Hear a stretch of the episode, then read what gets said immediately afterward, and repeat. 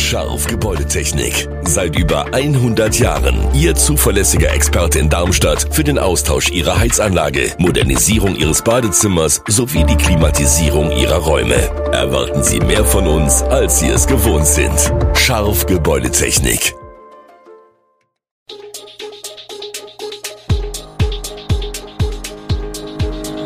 Gude, unser morgendliches News Update. Das Wichtigste aus Südhessen für Sie im Überblick. Guten Morgen aus Darmstadt an diesem 8. Februar. SV Darmstadt 98 unterliegt gegen die Eintracht im Pokalderby. Funkstadt kommt dem neuen Schwimmbad immer näher. Wieder mehr Covid-Patienten in den Kreiskliniken in Großumstadt.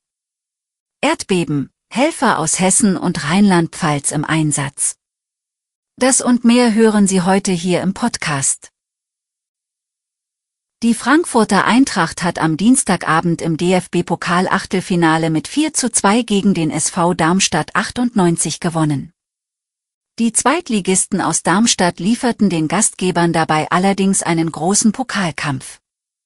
Nachdem Kolumbani die Eintracht früh in Führung gebracht hatte, drehten die Lilien dank zweier Honsack-Treffer die Partie sogar kurzzeitig, Boré aber noch vor der Pause aus. Auch im zweiten Durchgang hielt Darmstadt die Partie lange offen. Zwar traf Kamada nach einer guten Stunde zum 3 zu 2 für Frankfurt, es dauerte aber bis in die Schlussminuten bis Kolumwani mit seinem zweiten Tor die Partie entschied. Eintracht Frankfurt steht damit im Viertelfinale, für den SV Darmstadt 98 ist der Pokaltraum für diese Saison hingegen beendet. Das Pfungstädter Wellen- und Freizeitbad ist Geschichte. Auf dem Gelände, auf dem es 1978 gebaut wurde, türmen sich nun nur noch die Berge aus den wiederverwendbaren Stoffen, die beim Abbruch angefallen sind. Damit haben wir einen Meilenstein erreicht, sagt Schwimmbaddezernent Jochen Kockegei, CDU. Dennoch ist für ihn keine Zeit, sich auszuruhen. Die Planer für den Neubau stehen kurz vor der Vertragsunterschrift, und damit werden Nägel mit Köpfen in Sachen Neubau gemacht. Bereits im Dezember fanden die Bewerbungsgespräche für die Fünffachplaner für die Bereiche Architektur, Sanitär, Elektro, Statik und Freilandplanung statt. Insgesamt 34 Bewerbungen hatte es gegeben. Faktoren für die Entscheidung waren unter anderem der Umsatz des Planungsbüros, die Personalstärke, eine gewisse Redundanz und Referenzprojekte. Alle Planungsbüros, die sich beworben haben, kamen trotz EU-weiter Ausschreibung aus Deutschland. Wir haben deren Angebote angenommen, die Verträge werden jetzt ratifiziert und dann von uns unterschrieben, so Schwimmbaddezernent Jochen Kockegei. Ein entscheidender Schritt auf dem Weg zum Neubau, der den Schwimmbaddezernent zu der Aussage veranlasst, das neue Schwimmbad kommt hundertprozentig. Beim 60. Hessentag in Pfungstadt wird Schlagerstar Vanessa Mai auftreten. Die Sängerin wird als Co-Performerin von Andrea Berg am 10. Juni beim Schlagerfestival auftreten.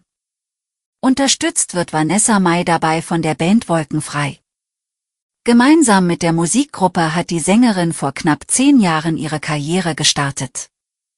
Nun gibt es wieder gemeinsame Musik, die neue Single heißt Uns gehört die Welt und erscheint auf dem Album A Hotel Tropicana, das Ende März herauskommen soll. Als Very Special Guest komplettiert Wolkenfrei mit Vanessa Mai das Line-Up um Andrea Berg und Band, Sunrise, Laura und Mark, Eric Philippi und DJ Tommy auf dem Hessentag. Obwohl sich die Corona-Inzidenz auf einem niedrigen Niveau befindet, ist die Anzahl der Patienten in den Kreiskliniken in Großumstadt wieder gestiegen. Vorher hofften die Kliniken zum Regelbetrieb zurückkehren zu können. Das sei durch den Anstieg aber keine Option. Laut Kliniksprecher Frank Horneff sind die Mitarbeiter nach der Pandemie ausgelaugt und ein Normalbetrieb würde das Personal erleichtern. Die Betten für Corona-Patienten seien zwar mit der Entwicklung der Krise reduziert worden, dennoch sei in den letzten Tagen die Zahl der Patienten mit Covid besonders auf der Normalstation wieder angestiegen. Gründe dafür könnten unter anderem das Ende der Maskenpflicht in Bus und Bahn sein und die großen Veranstaltungen zur Fastnachtszeit, heißt es. Außerdem gehen die Kliniken davon aus, dass die Dunkelziffer auch noch recht hoch sei.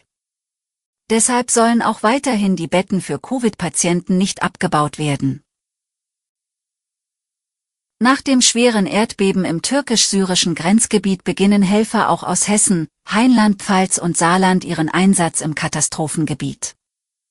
Vom Flughafen Köln-Bonn aus machten sich am Dienstag 50 Einsatzkräfte des Technischen Hilfswerks, THW, und vier Rettungshunde auf den Weg in Richtung Türkei. Die Helfer konnten jedoch erst starten, nachdem vor Ort eine Landegenehmigung vorlag, sagte Michael Walzdorf, Pressesprecher des gemeinsamen THW-Landesverbands. Dies ist aufgrund der Zerstörungen auch an den Flughäfen nur eingeschränkt möglich. Ursprünglich hatte die Gruppe einen Slot um 12 Uhr für den Flug in Richtung Adana bekommen, dies verschob sich aber mehrmals. Neuer Zielort war dann Gaziantep im Südosten der Türkei, direkt im Krisengebiet, wo die Maschine um 21 Uhr landen sollte. Die Folgen des Erdbebens am frühen Montagmorgen sind verheerend, die Opferzahl steigt immer weiter. Tausende Menschen sind gestorben, mehr als 20.000 verletzt, tausende Häuser sind zerstört. Und weiterhin werden viele Menschen unter den Trümmern vermutet. Die Helfer aus Hessen und Rheinland-Pfalz unterstützen bei der Suche nach Opfern der Katastrophe. Alle Infos zu diesen Themen und noch viel mehr finden Sie stets aktuell auf www.echo-online.de. Gute Südhessen ist eine Produktion der VAM von Allgemeiner Zeitung, Wiesbadener Kurier, Echo Online und Mittelhessen.de. Redaktion und Produktion die NewsmanagerInnen der VAM.